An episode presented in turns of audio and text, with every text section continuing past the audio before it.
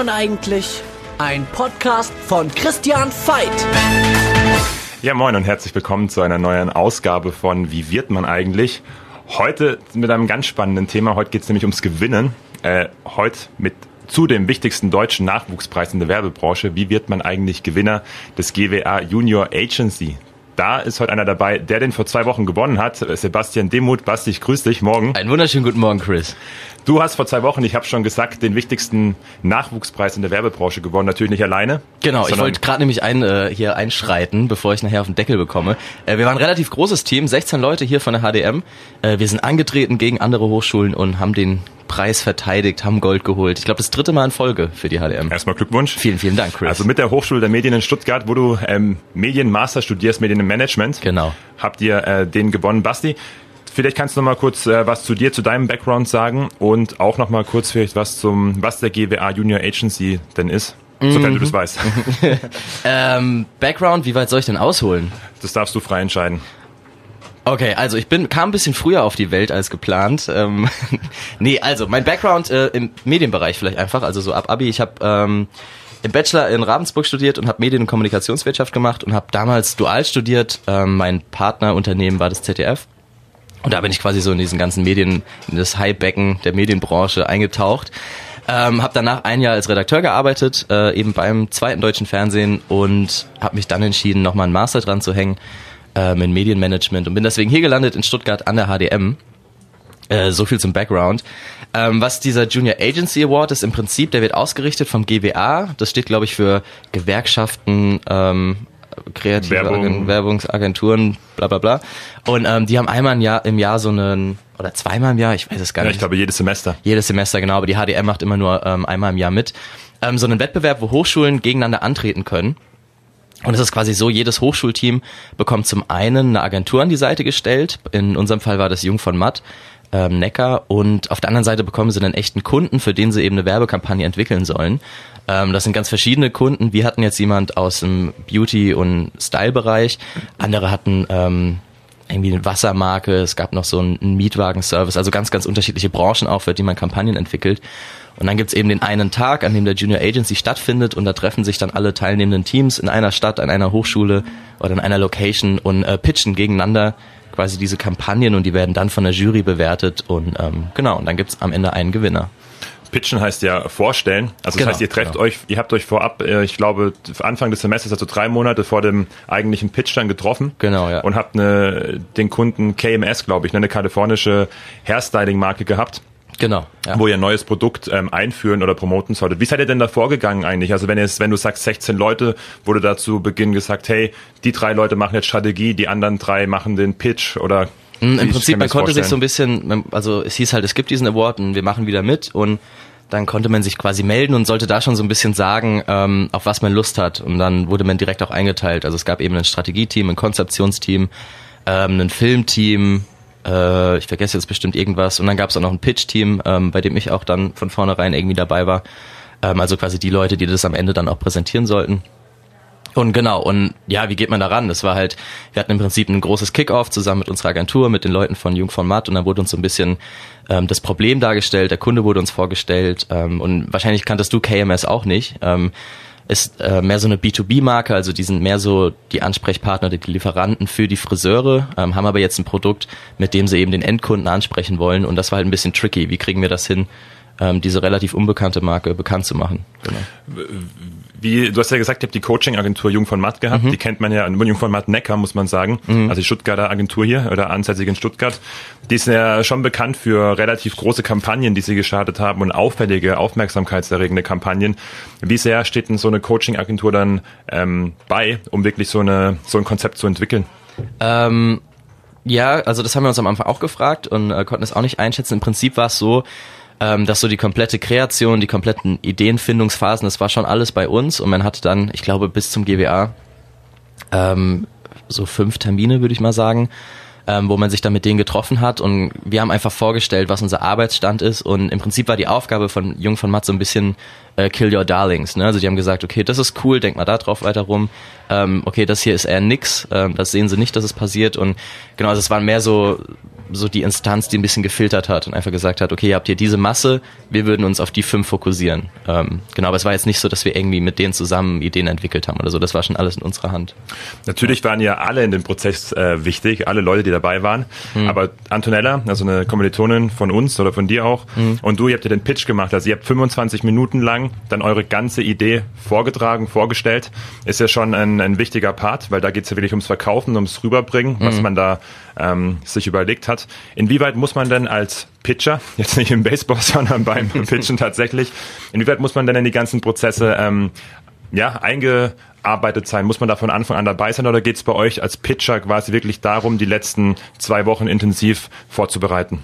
Ähm, ich glaube, am Ende vom Tag wäre beides irgendwie möglich. Ähm, mir geht's immer so, dass ich mich viel, viel wohler fühle, wenn ich die ganze Zeit dabei war. Ähm, weil irgendwie durch die, du arbeitest drei Monate an einem Projekt, ne? Und wenn du halt wirklich da die Arbeitsstunden keulst, äh, mit den Leuten am Set stehst, äh, irgendwie ähm, draußen auf irgendwelchen Drehs bist, du entwickelst halt auch irgendwie so, ein, so eine Leidenschaft für das Ganze und entwickelst so einen Stolz für dieses Projekt. Ähm, und ich glaube, das transportiert sich dann auch viel besser, wenn du am Ende dann da unten stehst in der Arena und äh, musst dieses Projekt pitchen, wenn du einfach ja Leidenschaft dahinter hast. Ne? Ich glaube aber, es wäre genauso gut äh, irgendwie gegangen, ähm, wenn wir das fertige Produkt gesehen hätten und uns dann was überlegt haben. Ähm, aber wir haben, also wie gesagt, die drei Monate komplett, äh, komplett mitgearbeitet. Ich habe auch im Strategieteam angefangen und bei der Konzeption geholfen. Und genau, im Prinzip war dann nur noch der Bonus, dass am Ende, wenn alle so ein bisschen fertig waren die letzte Woche, dann äh, fing so die richtig, richtig harte Arbeit für uns an. Ja. Ich weiß ja von dir, du hast fürs ZDF auch schon ähm, Social Media TV quasi gemacht, standst da auch schon vor der Kamera, hast Interviews geführt, hast bei Professor Dr. Grebe von der Hochschule der Medien ein Interview- und Moderationskurs besucht. Also du äh, bist da, würde ich jetzt mal sagen, kein ganzer Neuling, wobei Präsentieren ja noch mal was anderes auch ist als mhm. Moderation. Das siehst du wahrscheinlich auch so. Also ich hatte tatsächlich, ähm, also so eine Art von, also mir macht das schon immer Spaß, irgendwie vor Leuten zu stehen und irgendwas zu präsentieren. Ähm, aber meistens so im Uni-Kontext hast du ja so, so Freestyle-Präsen, ne? So du hast irgendwie, irgendjemand hat was gebaut, das guckst du dir dann zehn Minuten vorher an und dann kommst du da irgendwie durch und das ist immer lustig. Und beim GWA war es aber so, dadurch, wir haben halt wirklich nur 25 Minuten und danach werden die Mikros abgedreht. Ähm, und wir hatten aber so, so eine Masse an, an Inhalten, ähm, das ist halt, also es war sehr viel Information für sehr kurze Zeit und da konntest du nicht einfach mal gucken, was passiert. Und da war wirklich jeder Satz auswendig gelernt und ähm, wir haben über zwei Wochen lang haben wir nur Sätze formuliert, so stripped down to the maximum, dass irgendwie Schlüsselwörter drin sind für die ähm, Jury und so. Ähm, also es war schon mal eine ganz andere Art vorzutragen, aber hat mega, mega Bock gemacht. So. Ich kann mir vorstellen, wenn das, du hast gesagt, es sind 16 Leute, ich glaube, es haben sich sogar mehr für den GWA, für ja. das Team beworben, als schlussendlich genommen wurden. Jetzt bei 16 Medienleuten, mhm. die ja bestimmt auch äh, einige mehr gerne präsentieren würden. Wie lief denn das da ab? Also wer wurde da ausgewählt? Gab es da nochmal ein Verfahren innerhalb der, der Gruppen, wer pitchen darf oder wie habt ihr das gehandhabt? Mhm. Oh, das war tatsächlich ein bisschen tricky. Ich kam ein bisschen später zum Team, Team dazu. Ich habe quasi den ersten Los, das Losverfahren habe ich nicht geschafft. Ähm, und dann aber irgendwann kamen sie so ein bisschen auf mich zu, weil ich halt eben, äh, wie gesagt, du hast ja eben angesprochen, schon mal moderiert habe und ähm, hier ja auch mit Podcasts und so an der Uni ein bisschen was mache. Ähm, und deswegen kam ich dann quasi als Pitcher, wurde ich dann nochmal dem Team zugeführt. Eingekauft quasi. Eingekauft quasi, genau. Also das stand dann relativ schnell fest und dann ging es noch um, um den Partner, mit dem man quasi moderiert. Ähm, und das ging dann auch wieder per Los. Einfach. Ist halt am fairsten, ne? Wenn mhm. irgendwie mehrere das wollen und ja.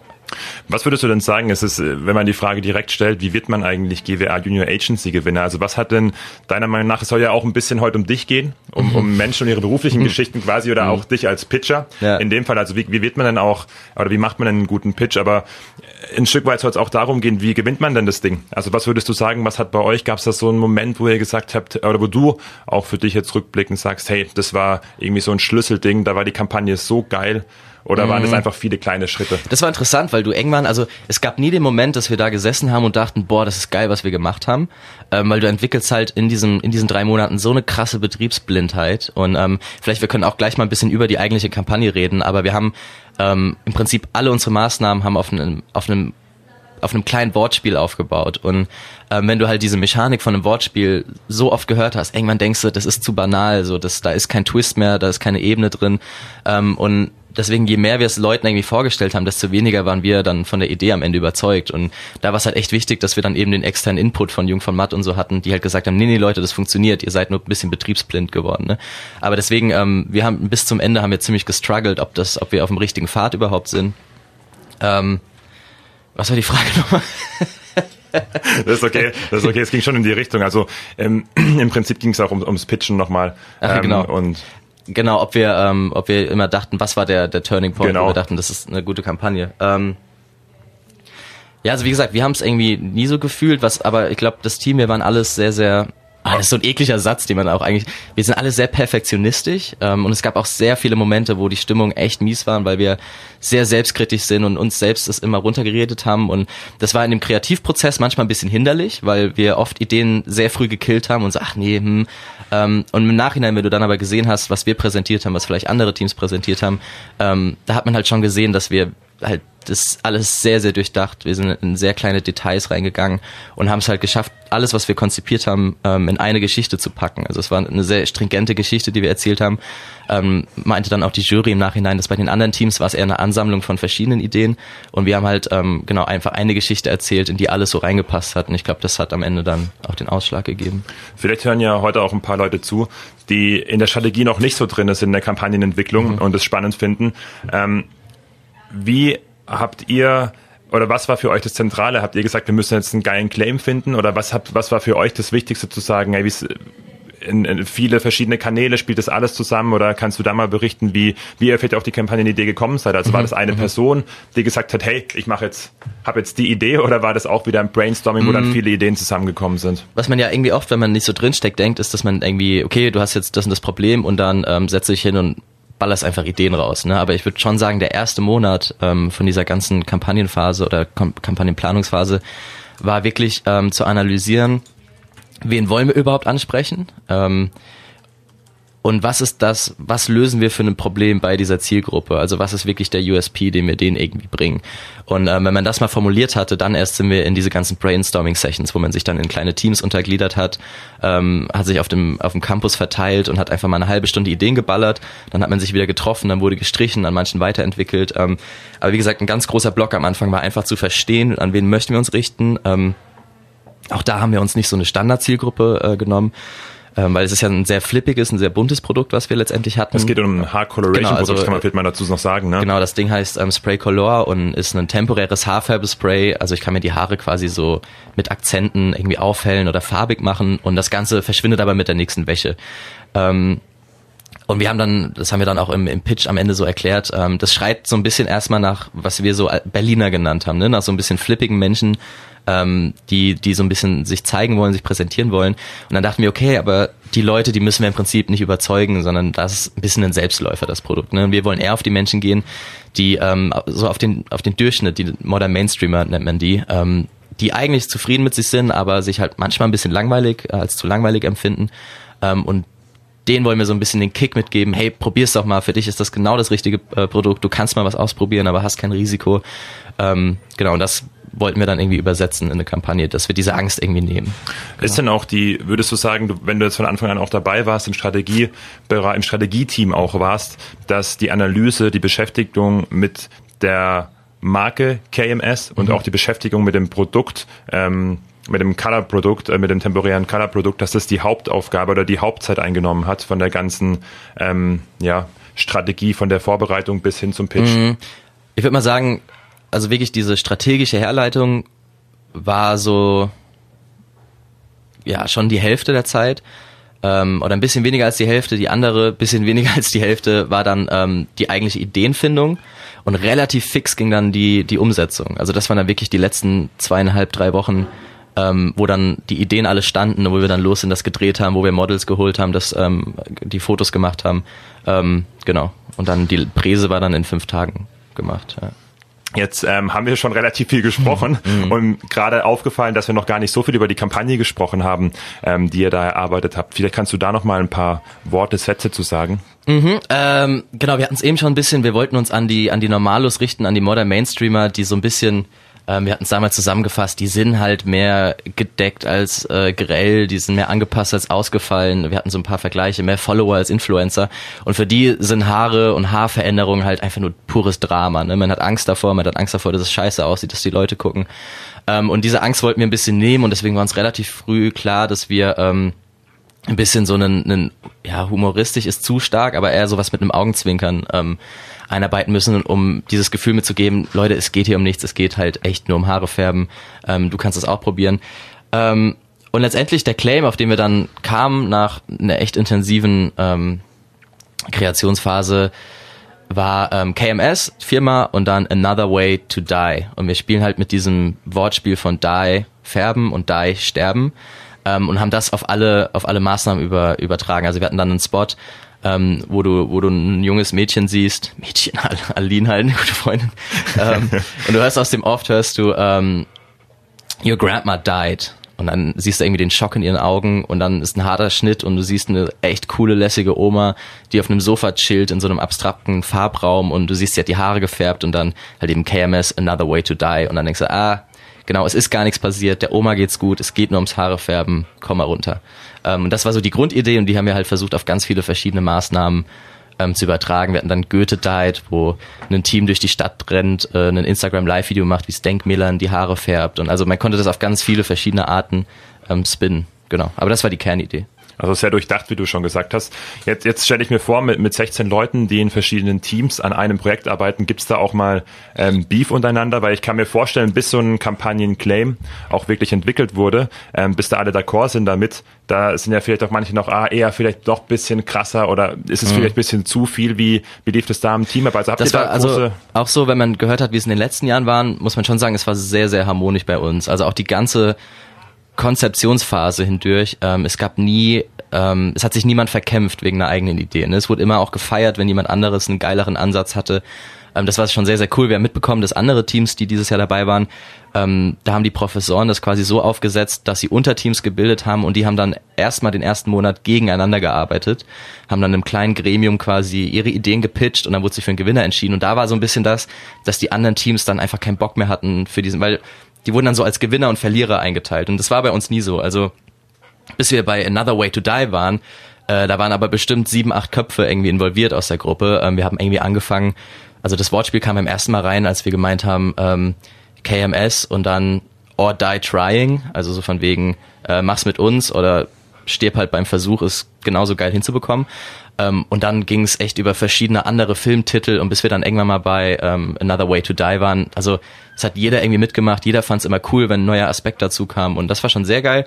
Ein bisschen bisschen ja oder dicke Luft würde ich es vielleicht maximal nennen, war dann am Ende einfach, wo, es, wo das der Workload war halt riesig, ne, wo du gemerkt hast, wir haben jetzt noch eine Woche, da muss alles stehen, äh, wir müssen jetzt noch nachts irgendwie rumrennen durch die Stadt, Sachen drehen und da war es einfach sehr stressig, hoher Workload und dann lagen so ein bisschen die Nerven blank. Also wo dann Leute auch mal gemeint haben, boah, ich kann nicht mehr. Ich, ich hab, ihr habt das ja alles erstens mal äh, neben euren normalen Vorlesungen, neben den normalen Seminaren gemacht. Mhm. Ich würde aber trotzdem gerne ähm, kurz nochmal auf die strategische Herleitung ähm, zurückgehen. Als du gesagt hast, ähm, die Hälfte war wirklich, sich zu beschäftigen mit KMS, mit dem Produkt. Wie ging es denn dann weiter? Also wenn man, wenn das ist ja für alle zentral, damit mhm. es einen Ansatzpunkt gibt, kann ich mir vorstellen. Aber wie ist es dann? Macht dann erstmal die Strategie zu viert und steckt die Köpfe zusammen oder ist man wirklich immer mit 16 Leuten vor Ort und eigentlich mhm. ist jeder überall dabei? Jetzt muss ich selbst mal überlegen, wie das war. Ähm, genau, also nach dem Brief, da hat erstmal das, da hatten wir erstmal so eine, da wurden wir in, in so Analysegruppen eingeteilt. Ein paar haben sich mit KMS beschäftigt, ein paar haben Trends in der Gesellschaft analysiert, ein paar, da ging es dann um Plattformen und so.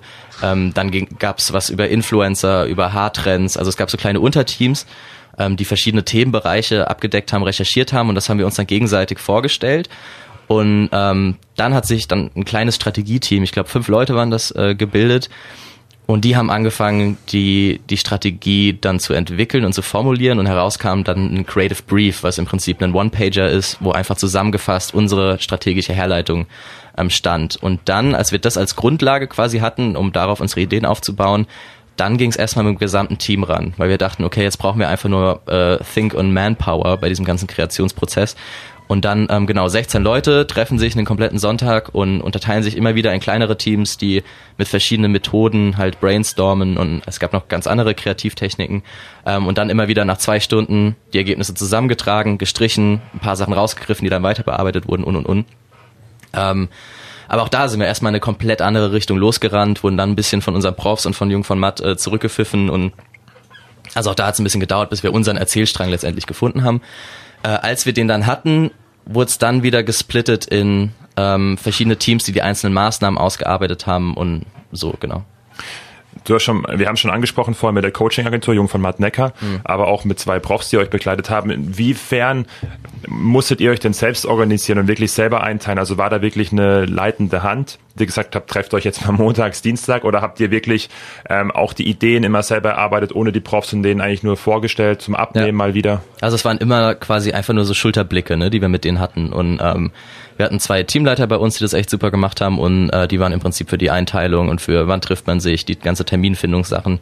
Ähm, das lag alles bei uns in der Hand. Also es war wirklich so, dass wir von unseren, ich nenne es mal Mentoren, ähm, echt nur so, so Richtungsweisungen oder ey, überleg doch mal lieber hier und seid ihr sicher, dass das der Weg ist. Ähm, aber es war auch immer so, selbst wenn die Profs irgendwie dagegen waren, solange wir es argumentieren konnten, meinten sie, okay, macht weiter, ihr kriegt das sauber erzählt. Ähm, also da hatten wir schon, schon viel Freiraum. Tricky war es natürlich, also wir hatten von Jung von Matt hatten wir zwei Vertreter, dann eben zwei Profs und grundsätzlich waren alle vier komplett konträrer Meinung. Ähm, und das war dann auch ein bisschen schwierig in dem, in dem ganzen Prozess. Also wir haben es dann immer erst Jung von Matt gepitcht, da kam dann ein gewisses Feedback, das haben wir dann umgesetzt, dann haben wir es den Profs gepitcht, da kam dann wieder ein ganz anderes Feedback und da muss man auch so ein bisschen rausfinden, okay, was nehmen wir uns zu Herzen, wo stehen wir dahinter, wo wir sagen, nö, das ist uns egal, das machen wir jetzt einfach. Ähm, also auch das hat irgendwie ein bisschen gedauert, bis man da so den Weg gefunden hat. Am Anfang verunsichert das erstmal total, weil man selbst noch nicht so richtig dran glaubt und dann ähm, man vier ganz verschiedene Richtungen aufgezeigt bekommt, in die es gehen muss. Jetzt, hat, jetzt sprichst du es an, du, ihr hattet vier Mentoren quasi, kann man auch sagen. Ja. Fandest du es persönlich wichtig, die Mentoren zu haben, oder würdest du sagen, hey, wir haben es denen eigentlich immer nur vorgestellt und es waren ganz verschiedene Richtungen, waren die überhaupt nötig? Also haben die euch, würdest du sagen, es war wichtig für den Sieg auch quasi diese ja, Mentoren zu haben? Total. Und so frustrierend das auch zwischendrin mal war, also es gab schon Momente, wo wir dachten, boah, das kann jetzt nicht sein, dass wieder alles in Frage gestellt wird. Ähm, aber gerade wir hatten einen, einen Professor, ähm, Professor Betzken, der sehr stark für die Strategie zuständig war und der hat halt wirklich uns die ganze Zeit gestriezt und gesagt, Leute, ist das schlüssig und wie kommt ihr denn jetzt darauf? Ähm, in eurer Herleitung steht was anderes und also da wurden wirklich so fundamentale Sachen bis zum Ende angemerkt und ähm, ich glaube, da war es halt, das hat uns so geholfen, dann an dem Tag, an dem Pitch ähm, einfach eine stringente Geschichte zu erzählen, ne? weil wir, wir wurden mit tausend Fragen äh, konfrontiert. Wir saßen dann in den Meetings, waren super happy, dachten, wir sind jetzt fertig und dann stellt er so eine Frage und denkst so, ja, fuck, irgendwie daran haben wir gar nicht gedacht, das müssen wir irgendwie anders erklären, anders machen. Ähm, das war super und genau dasselbe mit der Kreation. Ne? Ähm, Kreation ist natürlich nochmal viel, viel subjektiver. Ähm, aber auch da einfach, wenn dir jemand sagt, okay, hier, das äh, nimmt das ein bisschen zurück, es ist immer noch Style, ihr müsst viel hochglanziger noch werden. Ähm, und also das war schon, schon echt cool. Ja. Jetzt bin ich ja nicht in der Werbeagentur zu Hause. Mhm. Ähm, kann mir aber vorstellen, so wie du erzählst, wie ich es auch mitbekommen habe, dass es ja wirklich schon in der Realität auch so ablaufen kann, vielleicht auch in weniger Zeit, je nachdem, ähm, wie das Projekt angelegt ist. Aber würdest du sagen, klar, der äh, GWA Junior Agency kann ja nur innerhalb eines Hochschulumfelds stattfinden, weil man da eingeschrieben sein muss. Aber würdest du sagen, ihr hättet oder du hättest genauso viel Input geben können, wenn du kein Studium jetzt zum Beispiel hier an der Hochschule gehabt hättest. Also hat dir das wirklich was gebracht oder sagst du, oh, eigentlich so kreativ und, und alles war ich eigentlich schon davor, bevor ich das Masterstudium hier angefangen habe? Mm. Oh, das ist tricky. Ähm, man muss ja sagen, dass eigentlich so das Studium, was wir hier machen, so richtig kreativ ist es ja nicht. Ähm, ich komme ja auch aus, wie gesagt, einem Bachelor, wo ich Kommunikationswirtschaft, also eigentlich eher der BWLer der Medienleute. Hier Medienmanagement ist auch viel Controlling gewesen, viel Führung, also so die, die wirkliche ähm, Kreation ähm, lernen wir nicht. Ich glaube, das musste irgendwie mitbringen. Also ich glaube, man hat halt irgendwie so, man hat da ein Gespür für oder man hat es irgendwie nicht. Ich glaube, was man halt einfach gelernt hat in den letzten Jahren an der Uni, ist halt ähm, das effiziente Arbeiten und sich zu organisieren. Ne? Und es war eine sehr knappe Zeit für eine sehr, sehr große Kampagne, ähm, auch wenn es sich jetzt erstmal nicht so anhört. Drei Monate hört sich massiv viel an, aber halt mit diesen ganzen Steps, mit Strategie, mit allem, ähm, war das sehr knapp und ich glaube, da hat man dann das erste Mal gemerkt, okay, man hat doch irgendwie was mitgenommen in den letzten fünf, sechs Jahren. Ähm, es war schon sehr professionell teilweise, auch wie wir im Team kommuniziert haben, wie wir ähm, verschiedene Rollen in der Gruppe angenommen haben und also ja, es war wie so eine kleine Agentur eigentlich, ähm, wie wir zu 16 gearbeitet haben. Und das war schon sehr cool zu sehen, ähm, einfach, okay, man ist doch irgendwie erwachsen geworden in den letzten Jahren. Wie oft, ähm, du sprichst es gerade an, habt ihr euch denn wirklich getroffen? Also gab es da feste Termine? Mhm. Habt ihr gesagt, hey, wir müssen jetzt mal wieder spontan zusammen? Wie lief das bei euch ab? Mm, ja, du hast ja vorhin auch gemeint, das ist halt echt tricky, weil wir haben halt noch andere Vorlesungen. Am Ende waren das jetzt nur fünf ECTS und wir müssen halt irgendwie 30 äh, das Semester noch machen. Ähm, aber wir hatten einen Joe Fix immer jeden Donnerstag, wo wir uns mit den Profs getroffen haben und das war immer so Zwischenstand. Ähm, und dann kam es immer darauf an, in welchem Team du warst. Ähm, zwischendrin bei der in der ganzen Konzeptions-, Kreationsphase, da, ähm, da haben wir wirklich dann auch Samstag, Sonntags jeweils zehn Stunden geballert. Also das war schon, schon intensiv. Ja. Und halt die Woche vor der Präse, da habe ich hier gewohnt. Jetzt äh, du als Pitcher, ich habe es ja. vorhin schon mal kurz angesprochen, als es dann die verschiedenen Untergruppen äh, gab, wie nochmal Analyse, wie nochmal einen speziellen Kampagnenclaim entwickeln etc., bist du dann wirklich als Pitcher am, am Schluss oder auch währenddessen nochmal wirklich auch dich nur zugesetzt zu verschiedenen Team-Meetings und wirklich nur zugehört, dass du weißt, okay, so in, jetzt geht's wirklich um die finale Präsentation langsam, das mhm. Grundgerüst steht und ich muss jetzt für mich schauen, wie ich es in meinem Kopf bekomme, dass ich es äh, stringent mit einem roten Faden runter nicht erzählen, sondern präsentieren, pitchen ja, kann. Wir haben uns am Ende wieder an das Strategieteam angegliedert und haben mit denen zusammen im Prinzip die Präsentation dann entwickelt. Ähm, die anderen Unterteams waren dann damit beschäftigt, alles umzusetzen, ähm, wie gesagt, zu drehen, zu machen, Photoshoppen, After Effects, sonst was. Die haben gezaubert und äh, wir haben uns weggeschlossen und haben wirklich angefangen, ähm, unsere Geschichte runterzuschreiben. Und das war dann echt ein Prozess von irgendwie eine, ja, über einer Woche wo wir zu fünft in Google Docs waren und echt jedes Wort in jedem Satz in Frage gestellt haben und hey, kann das weg? Sollten wir hier nicht lieber das anstatt von äh, dem sagen? Macht das nicht mehr Sinn bei der Jury? Ähm, genau, also da waren wir dann wieder mit der Strategie, die ja die ursprüngliche Herleitung geschrieben hat, zusammen.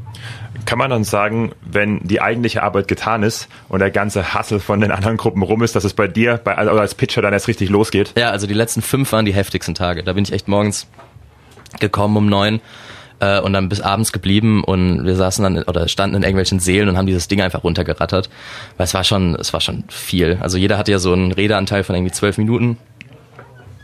Und die dann äh, komplett, komplett auswendig, das hat einfach gedauert. Ne? Und halt auswendig ist das eine, aber du musst ja dann auch so eine bestimmte Rhetorik, eine bestimmte Gestik, Mimik, ähm, wie wir beide zueinander stehen im Raum, das war uns auch irgendwie wichtig. Und bis man das mal dann irgendwie raus hatte, ähm, das war schon viel Arbeit. Ja. Hast du dir dann ein Training genommen oder habt ihr euch ein Training genommen mit einem äh, mit einem Experten quasi, der gesagt hat, hey, vielleicht das Wort mal ein bisschen mehr betonen oder hier die Gestik, hier mal ein Pokerface mhm. aufsetzen, bevor der Claim kommt oder äh, weißt du, wie ich meine? Tatsächlich, also wir, wir hatten, wir hatten mehrere so Generalproben, einmal schon eineinhalb Wochen vorher, das war eigentlich ein bisschen früh, weil da stand relativ wenig ähm, bei Jung von Matt. Ähm, und da ging es dann wirklich, da wurde, da wurde nochmal hart viel in der Herleitung und die Geschichte und alles wurde kritisiert. Danach haben wir das komplett nochmal umgebaut, die gesamte Präsentation. Ähm, und und dann war es immer so, wir haben präsentiert und wir hatten immer jemanden im Team, der für mich zuständig war, jemand, der für Anto zuständig war ähm, und der auf Rhetorik und Mimik geachtet hat. Und danach gab es immer knallharte Manöverkritik. Ähm, und da wurde auch kein Blatt vom Mund genommen. Ähm, Wahrscheinlich auch wichtig, ne? Voll. Konntest du den, den, den Vortrag irgendwann selber noch hören? Also wenn du sagst, du hast es geübt, geübt, dass man dich wahrscheinlich um drei Uhr nachts wecken konnte. Ich habe tatsächlich ähm, irgendwann angefangen, mir meine Parts ähm, aufzunehmen und die nachts äh, zum Einschlafen zu hören. Und also ich kann, ich weiß nicht, wahrscheinlich werde ich in zehn Jahren diesen Vortrag noch komplett wiedergeben können. Ich meine, mit deiner Stimme würde ich auch gerne einschlafen, Basti. ich schicke dir mal die Aufnahmen. Ja, sehr gerne. ähm, wir hatten es ja ähm, äh, jetzt gerade sehr stark vom Pitchen. Was macht denn für dich persönlich selbst ein, ein guter Pitch aus? Oder erstmal anders gefragt, warst du mit deinem Pitch danach auch wirklich zufrieden nach mm, dem Ich glaube, man ist selbst nie zufrieden. Aber ich habe, ah, ich bin noch ein bisschen anstrengend, was sowas angeht. Ich habe mir, glaube ich, alle GWA Junior Agency Award Präsentation der letzten Jahre reingezogen, um zu gucken, was die anderen gemacht haben. Ich hab, Und hast du gedacht, ich war der Beste? nee, nee, also im Vorfeld quasi, ja, um klar, die so zu analysieren. Klar. Ich habe extrem viele TED Talks geguckt. Ähm, und ja, im Prinzip, es ist halt echt, du machst so viel über Körperhaltung wett, ne? Und ich bin jemand, der eher zu viel gestikuliert, eher zu viel rumläuft. Ähm, das habe ich so ein bisschen versucht zu, zu, ähm, zu unterdrücken. Ähm, und dann funktionierte die Präsentation auch nur über ganz viele Kunstpausen und über ähm, also über starke Dramaturgie und ja, das, das war irgendwie weird. Das hat gedauert, bis man das drin hatte, ähm, wo man dann wirklich im Kopf mitgezählt hat, 21, 2, und dann stehst du da in diesem Raum, hast irgendwie, keine Ahnung, wie viele Leute, es waren ja vielleicht 100, ähm, sitzen vor dir und du zählst im Kopf diese ekelhaften Pausen durch und ach, aber ja, hat geklappt. Und ich fand es am Ende ganz okay. Ich habe seitdem habe ich äh, schon wieder sechsmal geschaut, weil ich ich überanalysiere mich so gerne ähm, und gibt vieles, was irgendwie nicht so cool war. Ähm, wir hatten noch viele technische Probleme leider, ähm, wo wir nicht so drin gesteckt haben. Ähm, aber im Großen und Ganzen ja, ey, wir haben gewonnen, was soll man da sagen? Absolut, nochmal Glückwunsch. ihr habt ja wirklich auch herausragendes Feedback bekommen, gerade ähm, ihr beiden, Antonella als du, für, für euren Pitch. Ähm, wie sehr übt man denn, äh, das, wie du es gerade angesprochen hast, an der Zeit zu sein, also mit den Pausen, mhm. man zählt wirklich Pausen 21, 22, also hat man da wirklich die 25 Minuten so genau getaktet, dass du weißt, hinter mir, ohne dass ich draufschauen muss auf die PowerPoint oder auf die Präsentation, kommt mhm. genau jetzt ähm, der Claim oder was auch immer. Also es ist wirklich so genau getaktet. Wir haben halt in den Übungen, in den Übungsrunden haben wir immer genau mitgemessen und waren, also wie gesagt, wir hatten 25 Minuten und wir waren immer so bei 23,5 und dachten, okay, eineinhalb Minuten Luft, das ist cool. Ähm, was wir tatsächlich vergessen hatten, ähm, das ging, ist ein bisschen auf dem Tisch geblieben bei dem ganzen Stress, war, dass wir uns so Marken im Kopf gesetzt haben. Also das habe ich dann gemerkt, als es das echte Ding war, dass ich nicht so genau wusste, okay, jetzt bin ich textlich hier, wo müsste ich auch zeitlich sein? Ähm, das würde ich nächstes Mal besser machen.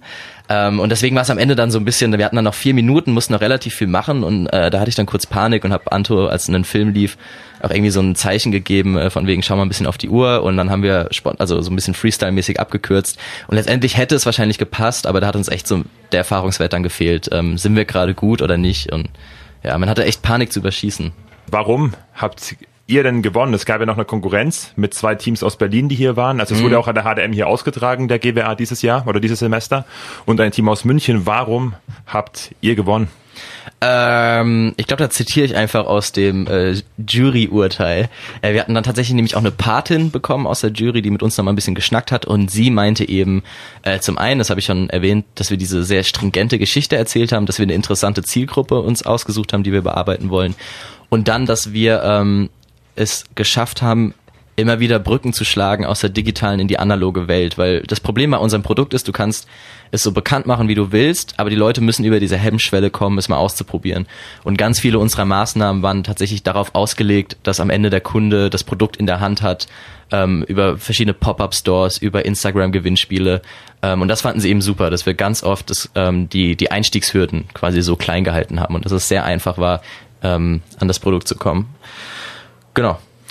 Hast du denn für dich jetzt, sei es ähm, methodisch, sei es inhaltlich, fachlich, ja, ein bestimmtes Ding oder vielleicht auch mehrere bestimmte Sachen mitgenommen, wo du sagst, wow, hey, die bringen mich jetzt wirklich ähm, oder haben mich jetzt wirklich weitergebracht und werden mich auch in Zukunft noch weiterbringen? Mm, auf jeden Fall, also auf zwei Ebenen sogar. Ähm, zum einen, ich hatte zwar schon in allen meinen Studiengängen irgendwie so strategische Marketing-Vorlesungen, aber es ist halt dann doch immer sehr theoretisch. Ne? Wenn du dann diese Frameworks siehst mit erst strategische Herleitung, daraus leitet sich das ab, das kannst du lernen, aber ähm, das dann irgendwie in die Praxis zu übersetzen, das konnte ich mir nie so ganz vorstellen. Und dadurch, dass wir jetzt wirklich drei Monate lang diesen kompletten Prozess durchgemacht haben, ähm, hat man dann viel, viel besseres Verständnis ähm, dafür, was damit eigentlich gemeint war, was wir im Bachelor schon irgendwie ähm, gesagt bekommen haben. Das war cool. Und dann auf der anderen Seite, ähm, dann, man hat ein bisschen Selbstvertrauen gewonnen, weil man irgendwie gemerkt hat, okay, wir schaffen hier in der kurzen Zeit echt Cooles auf die Beine zu stellen. Ähm, wir schaffen es, andere Hochschulen zu schlagen und wir, wir haben es halt einfach geschafft, was zu präsentieren, auf was wir alle stolz sind. Und ähm, genau, also wir sind, wir taugen was quasi, ne? Und ähm, genau, und dann nochmal doppelt eben, wenn man da unten steht und pitcht und danach echt super gutes Feedback bekommt. Ähm, also das war einfach sehr cool, so ein bisschen fürs, ein bisschen Ego-Boost. ja, kann ich verstehen. Du bist ja, ja aber jetzt auch nochmal ähm, im letzten Part, quasi im letzten Teil des Podcasts zu dir. Du bist ja wirklich auch ein Tausendsasser, kann man sagen. Du haust jede Woche einen, einen neuen Podcast raus ähm, mit der Abschlussklasse Delfinschule. Ja. Du ähm, ich habe schon vorhin angesprochen, hast beim ZDF auch wirklich ähm, für Social Media schon Dinge moderiert hast jetzt den GWA Junior Agency quasi gepitcht, was ja das Gesicht. Du, es ist eine Karriere, oder? Ich, ich denke, was soll noch kommen? Ich das mit meinen zwölf Zeit, Jahren. Was soll da noch kommen? Ach, ich dachte, du bist jetzt acht. Aber nee. Jetzt nochmal ähm, ernsthaft. Ist es schon immer ein Ding gewesen, moderieren, präsentieren, wo du gesagt hast, hey, deswegen bin ich vielleicht auch an die, an die HDM gekommen und deswegen schlage ich mich quasi auch um Jobs, die in die Richtung gehen, jetzt gerade pitchen mm. und so weiter? Ähm, mega interessant. Ähm habe ich auch lange drüber nachgedacht und ich muss sagen, also das ist so ein bisschen ein, Ent ein Entwicklungsprozess gewesen. Ne? Es hat mir nicht immer Spaß gemacht, vor Menschen zu stehen. Ich würde auch immer noch sagen, dass ich eigentlich, also schüchtern ist das falsche Wort, aber halt dadurch, dass man so selbstkritisch ist, ähm, ist man auch immer so ein bisschen, ähm, ja, dann doch irgendwie schüchtern vor Menschen gewesen. Und das hat sich aber dann seit dem Bachelor einfach dadurch, dass du es oft gemacht hast und dann irgendwie doch gutes Feedback bekommen hast, so irgendwann hast du gelernt, okay, diese Unsicherheit überträgt sich überhaupt nicht nach außen und man macht es schon ganz gut. Und damit kam dann auch irgendwann das Selbstbewusstsein, das man irgendwie braucht. Ähm, aber so richtig ähm, kam das dann erst mit dem Wechsel auf die HDM. Weil ich finde immer, wenn du, wenn du dein, dein Setting nochmal wechselst, hast du immer so ein bisschen die Chance, dich nochmal neu zu definieren. Oder du, du steckst ja in einem bestimmten Setting, steckst du immer eine Rolle. Und ähm, meine Rolle im Bachelor war irgendwie nicht die des, äh, des Podcasters oder des Typs, der irgendwie auf der Bühne steht. Da gab es andere, die das irgendwie erfüllt haben. Und zu denen hat man immer so ein bisschen hochgeblickt und dachte so, oh, hätte ich irgendwie auch Bock drauf. Ne? Aber man hat es nie so gemacht. Und jetzt irgendwie an der HDM hat sich das so ergeben über, über dieses Moderationsseminar, wo du ja auch warst. Und dann hat sich dieser Podcast entwickelt, man bekommt super Feedback und plötzlich denkt man, ja, irgendwie cool, irgendwie kann ich es auch. Irgendwie ähm, finden die Leute das ganz gut, was ich mache. Und ähm, dann gab es jetzt die Möglichkeit, eben den GWA zu moderieren. Und es gibt, gab dann plötzlich hier für mich ähm, diese Situation, das zu üben. Und jetzt habe ich halt alles mehr gemerkt, so es macht mir total Spaß und ich würde das auch irgendwie gerne in einem anderen Kontext nochmal machen. Ich würde gerne Veranstaltungen vielleicht mal moderieren oder so. Auch wie gesagt, bis dahin ist es noch ein weiter Weg und da muss man noch viel lernen. Ähm, aber genau damit, also diesen Gedanken habe ich erst, seit ich hier bin tatsächlich. Du hast gerade was ganz Spannendes angesprochen und zwar ein Settingwechsel. Mhm. Settingwechsel oder gerade, was du auch gesagt hast, irgendwie eine, eine Schüchternheit oder eine, eine Scheu vielleicht früher auch vor Menschen zu sprechen. Mhm. Würdest du sagen, dass es da wichtig ist, zum einen, ich weiß, sorry Herr äh, Prof. Grebe, man darf nicht zwei Fragen in einer stellen, aber würdest du sagen, es ist wichtig, seine Komfortzone zu verlassen in bestimmten Dingen? Und zweitens, muss man ein Settingwechsel auch proaktiv anstreben. Also kannst du in die Rolle des Moderators, Basti, mhm. quasi, die du in, in äh, deinem Bachelorstudium nicht inne hattest, auch wirklich aktiv suchen und sagen, hey, ich muss das jetzt machen, mhm. weil nochmal ein neues Umfeld kommt, die dich ja ganz anders, also direkt als Moderator quasi mhm. wahrnehmen könnten oder als Präsentator, ne? Ähm, total. Also das sind ja, ist ja im Prinzip die gleiche Frage. Ähm, von daher passen die ganz gut zusammen. Ähm, natürlich kann man das irgendwie proaktiv steuern, ne? Und einfach, es gibt, es gibt für vieles immer irgendwie Chancen und man neigt natürlich oft dazu zu sagen, na, ich nehme es nächstes Mal mit, ich fühle mich noch nicht bereit. Ähm, und da muss man einfach sagen, nee, ich machte, beim GWA war es genau dasselbe. So, die Leute kamen zu mir und meinten, hey, jetzt du vielleicht Bock, das zu machen. Und ähm, dann guckst du dir die Präsentation von letztem Jahr an, denkst dir, oh, der Raum ist aber ganz schön groß, also gucken ganz schön viele Leute zu und und und. Und da hatte ich dann echt dieses, diesen inneren Monolog mit mir und dachte, ja, aber es ist sau dumm, du willst es irgendwie irgendwann mal machen, so warum fängst du jetzt nicht an? Mach's doch einfach mal. Ähm, und da habe ich mich dann dafür entschieden, okay, shit, scheiß drauf, äh, Angst mal zur Seite schieben. Es gibt aber auch ganz viele Situationen, wo ich es nicht mache, ne, wo ich irgendwie sage, ja, hm, lasse ich nochmal anderen den Vortritt, mache ich irgendwann. Ähm, und das ist jetzt nicht nur irgendwie bei Moderation oder so, sondern das ist ja in ganz vielen Lebensaspekten. Also ich habe super viele Kumpels, die auch irgendwie noch in ihrer Heimatstadt von damals wohnen und die nie diese, diese Komfortzone von sie kennen alle, sie ähm, sind hier jemand verlassen haben. Ähm, und ich glaube, das ist irgendwie fatal. Also ich glaube, man sollte sich öfters mal dazu zwingen, ähm, ja, ein neues Setting auszuwählen, neu anzufangen, weil mit jedem neu, also ah, das sind alles so so ein bisschen Wandtattoos, die ich hier von mir gebe, ne? Aber irgendwie mit jedem Settingwechsel, du hast halt wirklich die Chance, nochmal neu rauszufinden, ähm, wer du jetzt gerade bist. Also ich hatte immer das Gefühl, dass du, wenn du mal vier, fünf Jahre an einem Ort gewohnt hast, ähm, haben die anderen so ein bestimmtes Bild von dir und diesem Bild willst du gerecht werden oder du wirst immer in so eine Rolle gepresst und halt sobald du da rauskommst, du kennst keinen, kannst einen Neuanfang machen, ähm, entwickelst du dich dann irgendwie, ja, nicht mal zwingend weiter, aber du entwickelst dich halt, ne? Und ich glaube, das ist ganz gesund. Finde find ich eine schöne Aussage jetzt, gerade nochmal, um beim GWA auch zu bleiben, aber auch drüber hinaus zu gehen. Jetzt kann ja eine Kampagne noch so geil gemacht sein. Mhm. Es hängt ja wirklich schlussendlich an, de, an dir oder an den Pitchern, an den Präsentatoren, damit das Ding auch geil rübergebracht wird, weil nehmen wir an, das ist die mega Idee, da steht dann jemand und hat ein totales Blackout, versagt. Mhm dann kommt es ja nicht so rüber. Ne? Mhm. Das heißt, du hast ja auch eine Position quasi wieder ausgesucht, wie auch in einem Live-Podcast und so weiter, wo wirklich viele an dir als Präsentator hängt, ne? wo du wirklich mhm. eine ganze Mannschaft in, beim GBA zum Beispiel auch vertrittst. Ist es so, dass man da auch eine Versagensangst ähm, ja. irgendwie hat? Ähm, da nochmal mehr als beim Podcast, weil beim Podcast, was kann passieren? Ne? So, wir machen das irgendwie die Woche, ein paar 100 Leute hören sich das vielleicht an, aber wenn ich halt, keine Ahnung, wenn ich mal scheiße bin, dann finden mich halt Leute scheiße, aber das muss ich mit mir ausmachen, ne? Dann war ich halt einfach schlecht und das ist okay, solange ich irgendwie morgens ins Spiegel gucken kann, ist alles cool.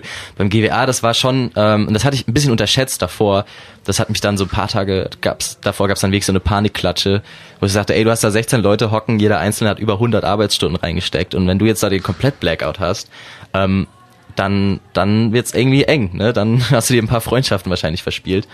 Ähm, und wie gesagt, also mir war schon klar, selbst wenn ich jetzt nicht super gut das irgendwie wegmoderiere oder so, die Idee ist schon sehr stark und die Jury wird auch das abstrahieren können und ähm, also wenn ich keinen groben Fehler mache, ist alles cool, aber ich hatte wirklich Angst vor diesem groben Blackout, vor dem plötzlich geht gar nichts mehr und dass das uns dann irgendwie den Sieg kostet. Ähm, und ja, aber es hätte auch niemand zugegeben, dass sie dann sauer sind, aber ich hätte es jedem unterstellt. Jetzt möchte ich einmal zum Abschluss nochmal den Setting-Wechsel ähm, ja. aufgreifen, weil du auch gesagt hast, du kannst dir sehr gut vorstellen, zum Beispiel später auch mal eine Live-Gala, eine Messe mhm. und so weiter zu moderieren, wo du ja unter Umständen auch wieder von einem Unternehmen, von einer Organisation eventuell engagiert bist oder einen Auftraggeber hast und da natürlich auch wieder quasi, ich will es jetzt nicht an die Wand äh, malen, versagen könntest, dass mhm. Dinge schiefgehen können. Du hast vorhin beim GBA auch den Technikausfall mhm. ähm, angesprochen, den es hin und wieder gab. Da muss man ja auch spontan wirklich reagieren können. Ist es für dich dann auch wirklich ein Setting, in der Position, wo du sagst, hey, ich suche das wirklich auch gezielt, vielleicht gerade weil ich auch ähm, ja mich der der Herausforderung stellen will und da noch gar nicht so sicher bin. Spielt das für dich da eine Rolle? Mhm. Ähm, das ist halt auch nochmal dann was ganz anderes, als jetzt halt hier diese Präse halten. Ne? Wie gesagt, hier war alles sehr, sehr vorstudiert. Ähm, die, das glaube ich kann ich ganz gut jetzt. Die hohe Kunst ist dann natürlich halt, dass du dir diese Schlagfertigkeit trotzdem bewahrst. Ne? Dass halt eben, wenn was passiert, dass du dann ähm, gut reagierst, dass du dann irgendwie dein Set an Sachen hast, die du abfeuern kannst, um irgendwie was zu überbrücken. Und ähm, das ist ein Stück weit, glaube ich, halt auch wieder dir irgendwie in die Wiege gelegt oder eben nicht. Also du hast glaube ich, einfach, es gibt Menschen, die haben ein Gespür dafür, einen Raum zu lesen, eine Stimmung zu lesen und die wissen, wie sie in bestimmten Situationen reagieren müssen. Aber ich glaube, es ist ganz, ganz viel und es wird vielleicht auch unterschätzt. Manchmal ist es ganz viel Übung, glaube ich, und ganz viel Training. Und wenn du fünfmal einen Technikausfall hast und da haben drei bestimmte Gags gezogen, dann beim nächsten Technikausfall weißt du, wie du reagierst. Ne? Also ich glaube, du kannst ganz viel mit, mit Training und Übung irgendwie wettmachen. Und ähm, das kriegst du halt aber auch nur, wenn du dich irgendwie in diese Situation bringst. Ne? Und ich habe mir schon, also mal schauen, wann sich jetzt das nächste Mal irgendwie was ergibt, aber ich habe mir schon vorgenommen, ähm, das gezielt jetzt äh, einfach zu üben und, und zu machen. Und das Schöne ist ja immer im Leben, die anderen sehen ja deine Unsicherheit nicht. Also wenn du selbst irgendwie im Kopf zweifelst und denkst, ja gut, aber ich habe das ja erst viermal gemacht, ähm, ich weiß nicht, so gut bin ich ja noch nicht, so keine Sau da draußen weiß das, du trittst da auf, alle denken, ja, das ist der Moderator und keine Ahnung, die legitim, äh, legitimieren dich einfach so und das sollte man sich öfters mal bewusst machen, glaube ich. So, scheiß drauf. Das heißt auch äh, over, over prepare like hell, kann man sagen. Würdest das du dem auch, zustimmen? Ja. Ja, ich glaube, ähm, das war auch wieder beim GWA so. Ich war sehr gut vorbereitet, ähm, vielleicht ein bisschen zu viel, aber dadurch, dass man wusste, man, man kann sein Shit, man kann das Basic-Programm abfeuern, war ich dann in der eigentlichen Situation, als ich dann da unten stand, sehr, sehr entspannt ne? und hatte dann auch genug äh, Hirnkapazität noch frei, um halt auf spontane Sachen irgendwie einzugehen. Äh, es gab so ein Bullshit-Bingo, da hat jemand zwischendurch ein Bingo gerufen, das kannst du auch nicht übergehen. Und aber wäre ich da nicht wäre ich da nicht so sicher gewesen, hätte ich mich, glaube ich, nicht getraut, meinen Text zu verlassen, auf ihn einzugehen, irgendwie versuchen, noch einen Gag irgendwie mitzunehmen und dann wieder zurückzukommen. Also ich glaube, da hilft es dann echt, wenn du weißt, das, was ich machen muss, läuft und alles drüber hinaus, mal gucken, was der Tag so bringt. Schöne Einstellung, Basti. Jetzt müsste eigentlich der Trommelwirbel kommen, äh. denn wir kommen zu den sechs heißen Fragen. Oh, die sechs heißen Fragen von Chris, berüchtigt und berühmt. Ja, man, man kennt sie, man kennt sie. Natürlich noch nicht. Bist du bereit? Das sind Aussagen, die ich dich bitten würde zu vervollständigen. Mhm. Ich bin stolz auf. Meine Anpassungsfähigkeit. Glücklich macht mich. Uff. Ähm, zu gefallen. Das Schönste an meinem Job beim GWA würde ich jetzt, würde ich jetzt beziehen? Die 25 Minuten vor den Leuten. Eigentlich ist die nächste Frage das größte Hindernis, das ich bisher beruflich überwinden müsste. Ich würde es dir gerne stellen, das größte Hindernis, das ich während oder beim GWA überwinden musste. Mm. Sehr viel Zwischenmenschliches, ähm, was dem geschuldet war, dass es dann, als es dann wirklich auf den Tag zuging, ähm, lagen, wie gesagt, überall die Nerven blank. Und ich weiß, ich bin dann auch nicht einfach. Ich habe auch manchmal einen Dickkopf. Ähm, und da habe ich sehr oft Situationen gehabt, wo ich mich irgendwie bewusst mal zurückgestellt habe und gesagt habe, okay, das ist jetzt nicht deine, deine natürliche Reaktion, aber halt, um diesen Tag zu retten, ähm, genau. Das war schwierig, aber wichtig. das treibt mich an. Ähm, eine konstante Unzufriedenheit. Wie das ist so ernst alles. Es ist Gott, brutal. Oh Gott. Ich bin, ich bin, ich glaube, ich muss weinen, wenn ich es nochmal anhöre. Wie findet man heraus, was zu einem passt, was man wirklich will? indem man einfach ganz viel ausprobiert und dann merkst du es. Also ich merke das jetzt auch, ähm, unser Master, Chris, du hast das gleiche Problem, ist auch dann irgendwann zu Ende. Und ich habe noch wirklich keine Ahnung, was danach gehen soll. Und das macht einem auch manchmal Angst. Und ich glaube, das Einzige, was hilft, ist, ähm, sich in so viele Sachen wie geht noch schmeißen in dem nächsten Jahr und dann, wenn es auch nur Ausschlussverfahren ist, ne, auch wenn du nur sagen kannst, das ist es auf keinen Fall, ähm, dann hilft das schon. Basti, ich kann dir anbieten, wir, du kannst wöchentlich in meinem Podcast sitzen. ja. Es ist mir eine Freude, mit dir zu sprechen. Es hat krass. mir riesen viel Spaß gemacht. Nee, war eine geile glaub, Stunde. es gab äh, gute Insights ähm, zum GWA, wenn man selber mal als Student sagt, hey, ich würde da gerne mitmachen oder die Hochschule macht mit, dass man dann auch den Mut hat und sagt, hey, komm, lass probieren. Ich sammle da auch eine Praxiserfahrung wahrscheinlich, mhm. die ich vielleicht so auch im Praktikum nicht bekomme, weil ich wirklich viel Verantwortung übernehmen darf. Und deswegen, Basti, ähm, ich hoffe, du denkst noch an den Podcast. Ich schätze auch, im Nachhinein in zehn Jahren wird das der Schlüsselmoment deiner Karriere gewesen auch. sein, wenn du auf den großen Bühnen dieser Welt stehst. Ich werde mir das Transkript von dem heutigen Tag auch ausdrucken und an die Wand hängen. Die Zu den ganzen Preisen. die ganzen Preise, die du schon gewonnen hast. Oder gewinnen wirst. Gewinnen wirst. Gewinnen wirst. Ja, momentan sind nur leere Bilderrahmen in meinem Flur, weil die müssen gefüllt werden. Ist ein Ansporn, ne? Ist ein Ansporn. Nee, Basti, nochmal vielen Dank. Ja, ich wünsche dir ähm, ja weiterhin viel